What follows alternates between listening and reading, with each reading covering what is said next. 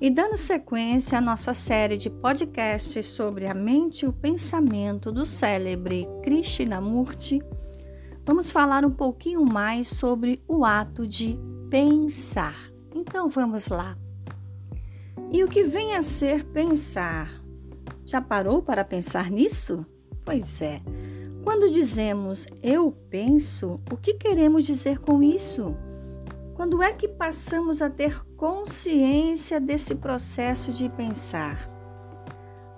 Damos-nos conta dele, certamente, quando há um problema, quando nos sentimos ameaçados ou quando nos fazem uma pergunta, quando existe algum atrito, algo desse sentido. Nós percebemos a sua existência como um processo autoconsciente. Bom, às vezes a gente escuta, mas não ouve. Então eu peço que vocês ouçam como se eu fosse uma pessoa falando um discurso acerca do pensamento. E vocês e eu devemos examinar o nosso próprio processo de pensamento que utilizamos como instrumento em nossa vida diária. O seu próprio processo de pensamento e não apenas o ouvir o que eu digo é diferente.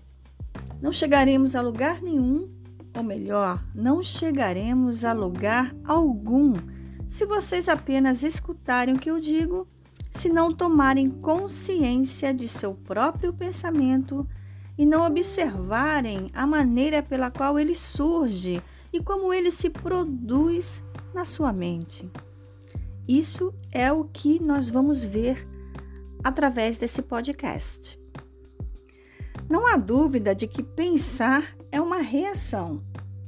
Por exemplo, se eu lhe faço uma pergunta e você a responde, você responderá de acordo com a sua memória, com os seus preceitos, preconceitos, com a sua formação, com o clima, com todos os antecedentes do seu condicionamento.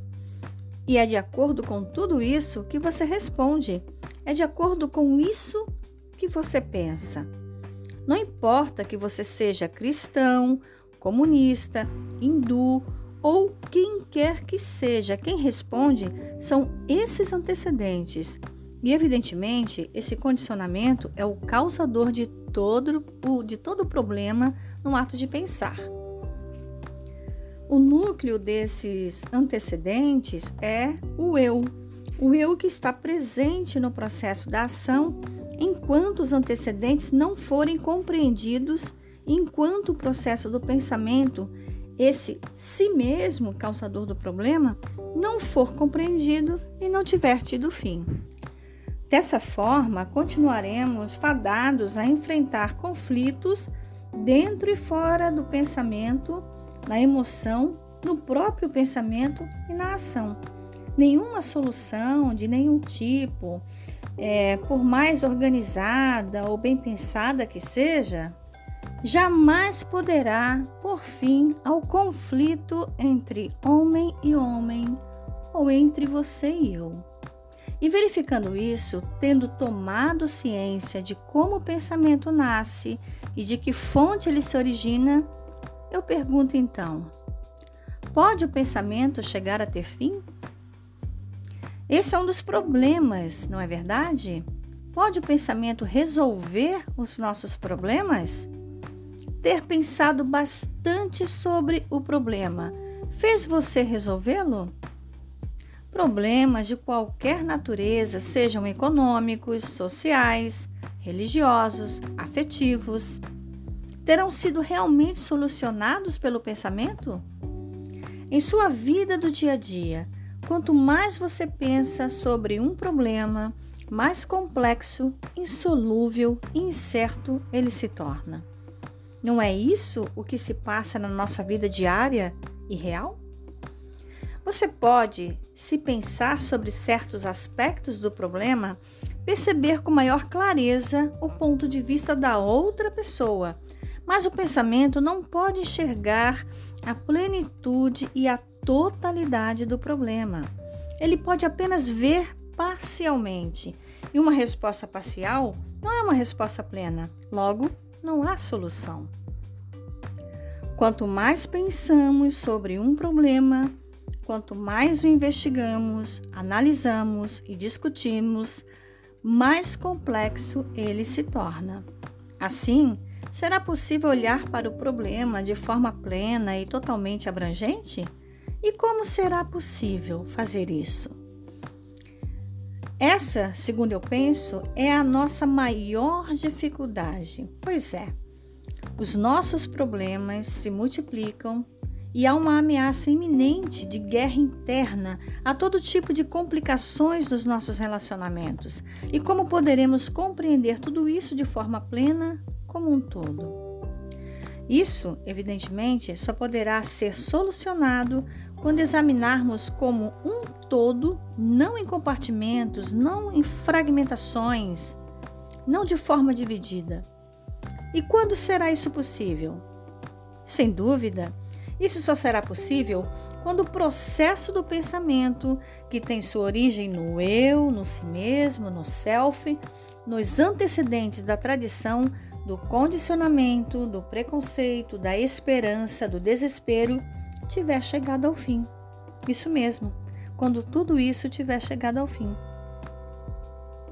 Poderemos então compreender esse si mesmo não por meio da análise, e sim enxergando o fato tal como ele realmente é, tendo consciência dele como um fato e não como uma teoria? Não buscando dissolver o si mesmo de maneira a atingir um resultado, mas enxergando a atividade do si mesmo, do eu, constantemente em ação?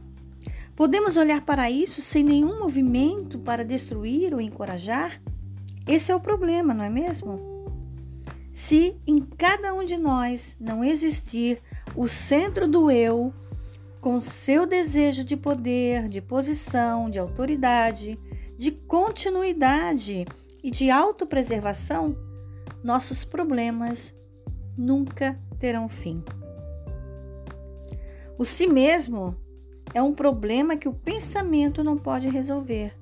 É preciso haver uma percepção que não parta do pensamento. Estar ciente, sem condenação ou justificativa, nas atividades do si mesmo, apenas estar ciente é o bastante. Apenas tomar posse de si mesmo é o bastante. Enquanto você se mantiver ciente, visando descobrir a forma de resolver o problema, com o intuito de transformá-lo, de produzir um resultado, você estará ainda no campo do si mesmo, do eu.